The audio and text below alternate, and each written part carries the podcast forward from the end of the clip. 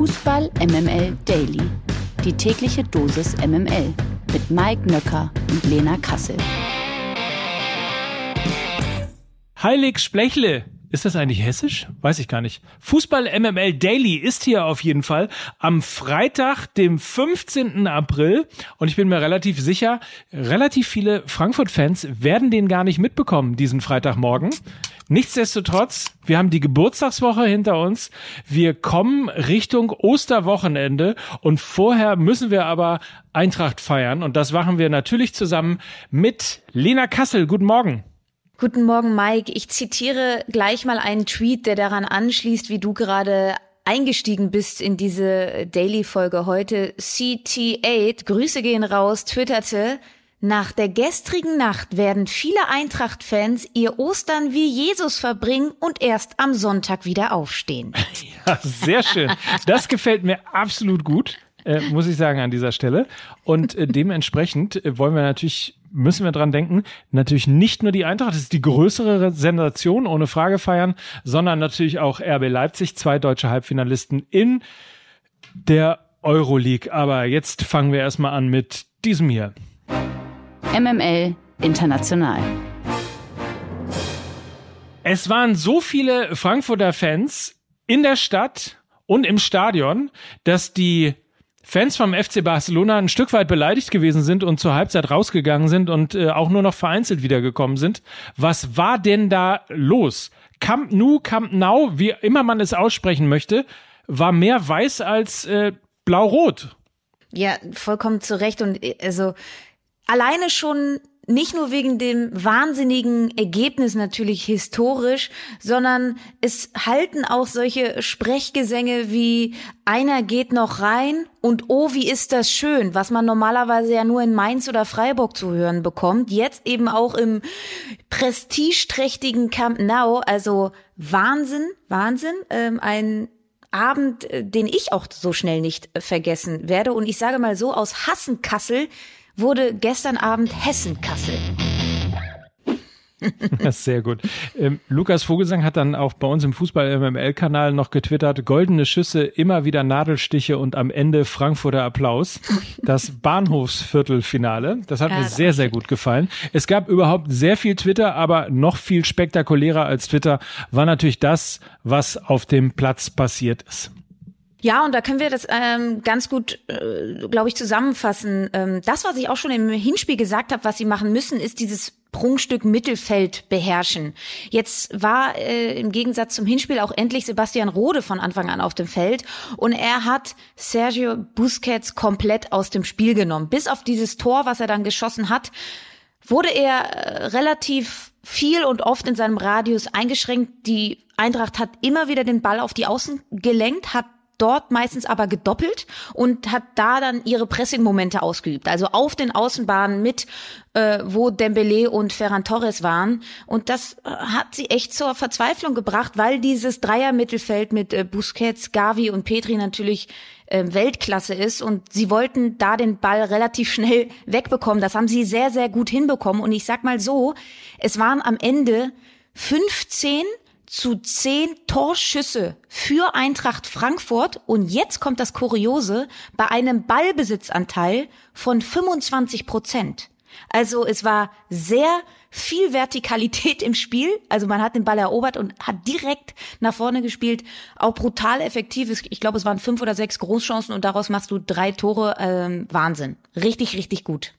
Man muss dazu sagen, es gab ja sozusagen das Spiel äh, bis zur regulären Spielzeit und das Spiel in der Nachspielzeit. Ich hatte kurzzeitig gedacht, ich meine, beim äh, Stande von 3 zu 0 in der 84. Minute wurde Sergio Busquets ein Tor aberkannt, weil er Zentimeter im Abseits gestanden hat. Gut, dass das passiert ist, denn hinten raus ging Eintracht Frankfurt gefühlt ein bisschen dann doch die Luft aus, ne?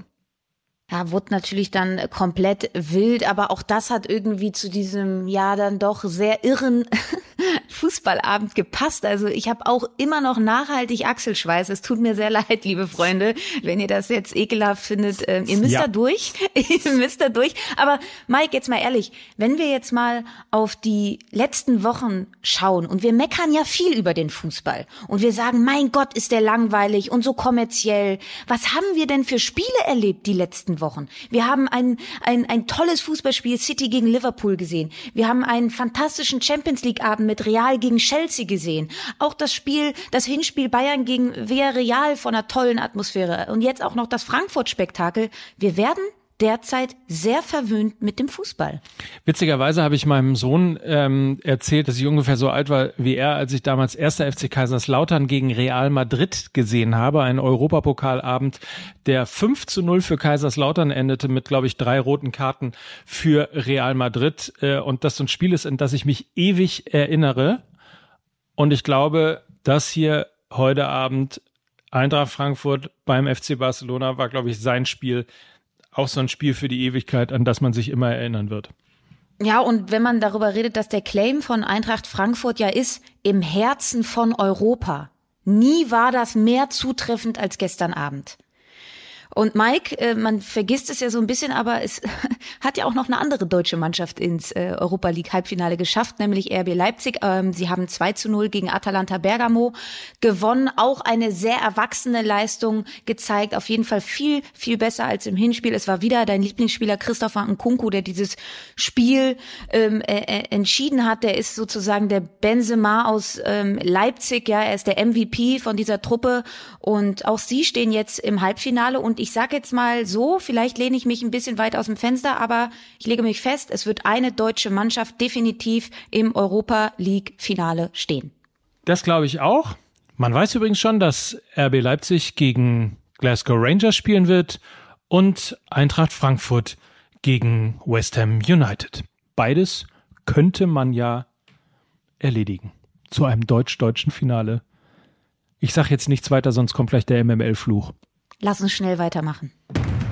Die MML Daily Fragen an den Spieltag. Und heute bei uns zu Gast ist Brudi Völler, so heißt er zumindest auf Insta und auf Twitter. Und äh, wir können uns sicherlich auch denken, woher der Name kommt. Insofern. Der Brudi Völler. Es gibt nur ein Brudi Völler. Es gibt nur ein Brudi Völler. Ein Brudi Völler. Ja, er ist unter anderem Teil des wunderbaren Podcasts 50 plus 2 und heute unser Experte für den 30. Spieltag in Daily. Guten Morgen, Nico Heimer. Mosche, wie man in Hessen sagt. Ich freue mich dabei zu sein. Mosche. Dir geht's gut hoffentlich. Ja, soweit, soweit. Ich kann mich nicht beschweren. Und in Hessen erreichen wir dich auch? Äh, tatsächlich bin ich in Berlin gerade. Ah, okay. So, ich arbeite fast ausschließlich aus Berlin und äh, so auch heute dann kriegst du von dem ganzen hessischen Wahnsinn im Moment nichts mit. Insofern aber Berlin ist ein gutes Stichwort, denn der FC Augsburg spielt gegen Hertha BSC und zwar am Samstag um 15.30 Uhr. Unser erstes Spiel, was wir uns ausgesucht haben, wo wir deine Expertise und deinen Rat haben wollen. Denn Augsburg ist 14. kann einen Riesenschritt in Richtung Klassenerhalt machen. Hertha wiederum 17. Sorgenkind der Berliner natürlich. Bei all den negativen Nachrichten gibt es etwas, das aus deiner Sicht für Hertha BSC spricht?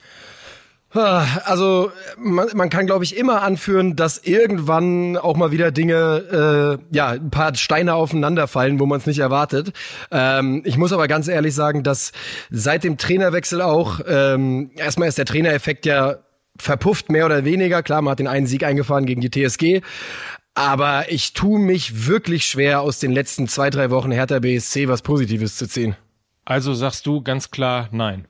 Ja, also Augsburg, ich mein, Augsburg rettet sich. Ja, also ich glaube halt, dass der, also der FCA ist ja wirklich ordentlich in Form gerade. Ich fand die Leistung gegen die Bayern wirklich beeindruckend, wie man da äh, konsequent, aggressiv angelaufen hat, keinerlei Angst hatte.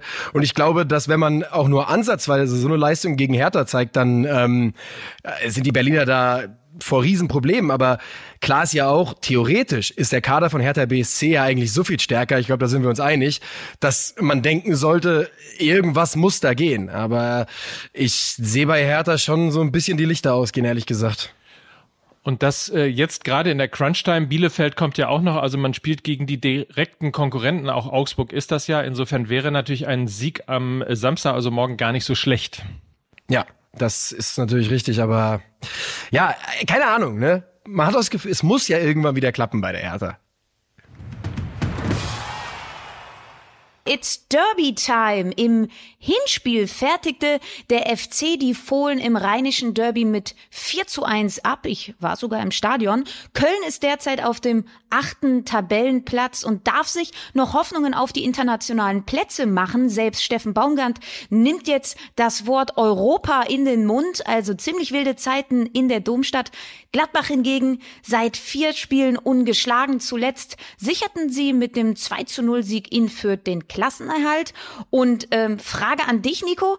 Gibt's nach der krachenden Niederlage im Hinspiel eine Gladbacher Revanche oder beendet Köln die ungeschlagen Serie der Fohlen?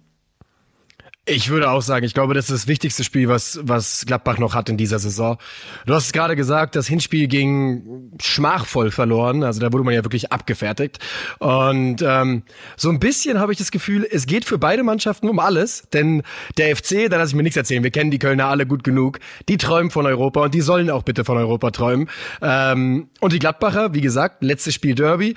Adi Hütter, will sicherlich auch nochmal beweisen, dass er nicht die, die falsche Wahl war und vielleicht auch die, ja, die Gerüchte, die so ganz bisschen aufgekeimt sind in den letzten zwei Wochen, ob er dann noch so viel Zukunft hat in Gladbach, um die vielleicht im Keim zu ersticken. Und äh, ich glaube, mit einem überzeugenden Derby-Sieg, das wäre natürlich das stärkste Argument, was er noch sammeln könnte jetzt auf dem Weg. Es ist so wahnsinnig. Ich zuckte gleich wieder zusammen, als du gerade von Europa gesprochen hast beim ersten FC Köln, weil wir reden ja quasi über die gleiche Mannschaft, nur ein Jahr weiter. Ja. Und siehe da, es ist ein komplett anderes Gesicht. Es ist Wahnsinn. Ähm, ich finde, wir haben in der Bundesliga in dieser Saison und ähm, in Abstrichen der letzten Saison mit Mainz 05 und dem ersten FC Köln zwei Geschichten drin, die wieder einmal beeindruckend zeigen, dass der wichtigste Angestellte eines äh, Fußballclubs der Trainer ist. Dass der Trainer einen Unterschied machen kann und dass ein guter Trainer eben ja, wie Tag und Nacht. Bei Köln ist es ja wirklich, das ist ein Kader, du hast es gerade gesagt, das ist ein Kader, der letzte Saison aussah, als wäre er gerade so Bundesliga tauglich. Und heute, diese Saison, spielen die, haben nach den großen Teams am meisten Ballbesitz, spielen ultra aggressiv, ho hohes Pressing, schnelle Bälle, drehen gegen Mainz 05 vor kochender Hütte in 2 zu 0 und das hat sich sogar richtig angefühlt, ja. Bei Köln war es ja häufig so, dass sie ihre Siege eingefahren haben früher und mir gedacht haben, naja, irgendwie auf die drei Punkte gestolpert. Das war okay gegen Mainz. Man hat wirklich gedacht, richtig so, das haben sie sich verdient. Und dieser Glaube und diese Emotionalität und diese Energie, die da in Köln wieder ist, hat man ein paar Jahre nicht gesehen, glaube ich. Und dann sind wir schon am Sonntag angekommen um 15.30 Uhr. Arminia Bielefeld, wir haben es im letzten MML-Podcast gesagt, die haben sich so heimlich still und leise in Richtung äh, Abstieg gespielt. Man hatte die so gar nicht so auf dem Zettel. Die sind sozusagen unterm Radar runtergegangen, holten aus den letzten sechs Spielen nur einen Punkt und stehen halt derzeit punktgleich mit der Hertha äh, auf einem Relegationsplatz. Auf der anderen Seite kommen halt die Bayern. Da ist so viel Unruhe wie schon lange nicht mehr. Nach dem Champions League aus natürlich vor allen Dingen aber auch äh, die Wechselgerüchte um Robert Lewandowski. Jetzt hat Karl-Heinz Rummenigge den Kader kritisiert und so weiter. Also so laut war schon lange nicht mehr. Und seit der 2 zu 4 Niederlage beim VfL Bochum haben die Münchner allerdings dann auch wiederum kein Bundesligaspiel mehr verloren. Frage, wird Arminia-Coach Frank Kramer Opfer der Bayern-Wut? Tja. Gibt's ja auch gerne mal. Oder? Ich äh, bin da so sozialisiert worden mit den Bayern, dass ich genau das glaube. Ähm, ich glaube, dass Bielefeld für sie der perfekte Gegner jetzt ist. Perfekter Gegner in ganz großen Anführungszeichen. Für die Bayern geht's ja um nichts mehr. Meister werden die eh. Und ähm, ja, du hast gerade eben gesagt, die Bielefelder haben heimlich still und leise den verheerendsten Trend in der gesamten Bundesliga hingelegt. Immer die Vierter mal ein bisschen ausklammert natürlich. Und es ist ja auch kein Geheimnis, dass äh, Sami Arabi hatte letztes Jahr einen relativ nervösen Triggerfinger gegen Ende der Saison, was seine Trainerwahl betrifft. Und die Bielefelder rutschen da runter, rutschen immer weiter runter, sind aber jetzt noch an einem Punkt, wo sie den Kopf aus eigener Kraft aus der Schlinge ziehen können.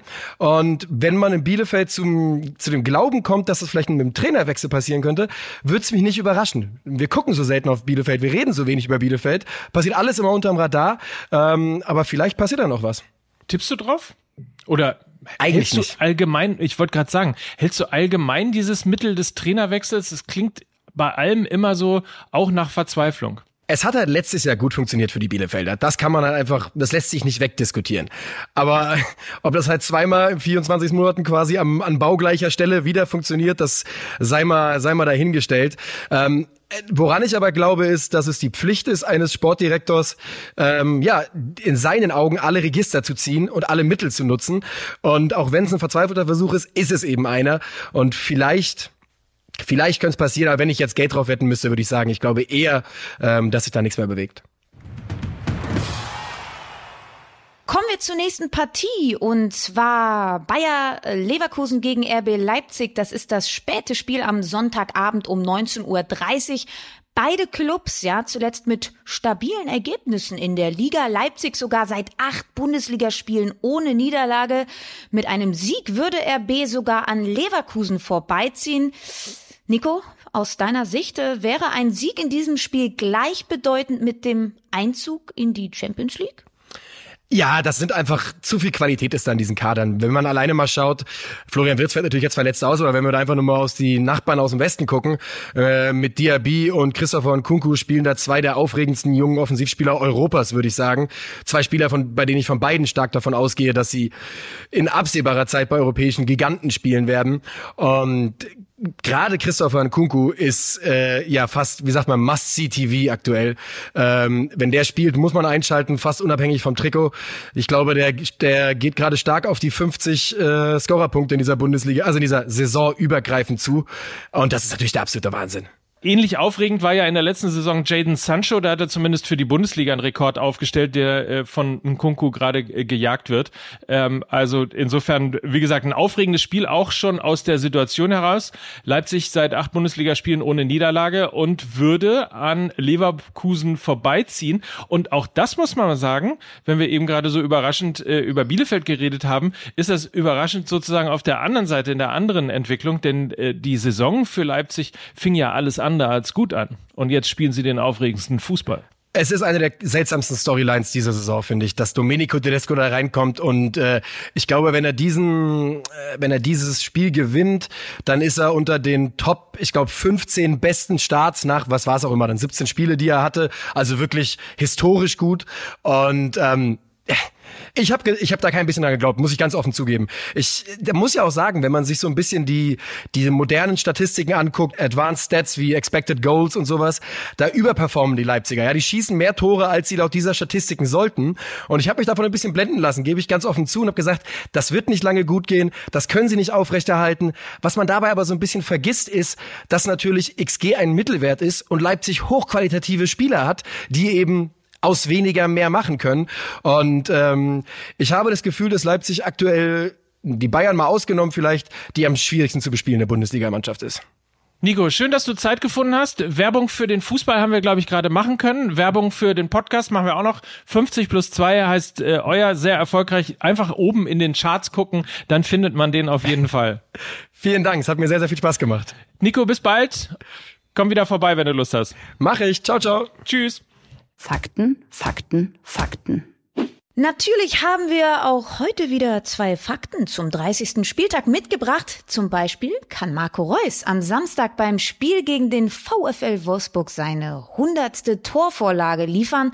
Bislang schafften das nur drei Spieler in der Bundesliga. Thomas Müller, 186 Vorlagen, Franck Ribery, 121 und Andy Möller mit 109 Vorlagen der übrigens gestern Jubiläum hatte, die Schwalbe, die Andi Möller Schwalbe, 1995 war es gestern im Spiel gegen den Karlsruher SC. Es war sozusagen äh, Möller, Möllertag gestern. Aber ich meine, in der Saison äh, bin ich auch einige Mal im Strafraum gefault worden, richtige Fouls und die wurden nicht gepfiffen und äh, okay, es war kein Elfer. Im gleichen Spiel übrigens äh, kann auch Wolfsburgs Angreifer Max Kruse etwas ganz Besonderes erreichen, wenn er nämlich gegen den BVB trifft, wäre das sein zehnter Bundesligatreffer für den VfL. Er hätte dann für Bremen, Gladbach, Union, Freiburg und Wolfsburg jeweils zehnmal getroffen. Das Ganze in der Bundesliga und dem einzigen Spieler, dem das ebenfalls gelang, ist Bruno Labbadia. Der traf sogar für sechs verschiedene Clubs mehr als zehnmal, nämlich bei Bayern, Kaiserslautern, Bremen, Köln, Bielefeld und dem HSV. Ja, Fakten über Fakten und wir wollen euch natürlich auch wieder mit einem Wissensvorsprung ins Wochenende schicken und deshalb kommt jetzt das hier. Das unnütze Wissen.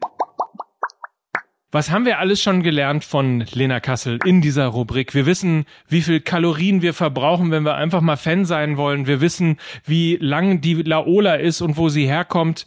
Was wissen wir denn heute, Lena? Ja, ich habe mir gedacht, so, es beginnt ja jetzt diese Crunch-Time. Noch fünf Spiele in der Bundesliga. Ja, jetzt geht's ans Eingemachte. Die Saison war lang. Die Spieler haben das ein oder andere Wehwehchen. Und dann dachte ich mir, ich möchte dem Ganzen doch mal ein bisschen Abhilfe schaffen. Und zwar mit Dieter Scholleck. Er war sehr, sehr, sehr lange Physiotherapeut von Bayern 04 Leverkusen und Urheber zahlreicher ah, zunächst seltsam anmutender Methoden zur Heilung bei Sportverletzungen. Freundlicherweise verrät er immer wieder ein paar seiner Tricks und ich verrate euch jetzt ein paar seiner Tricks.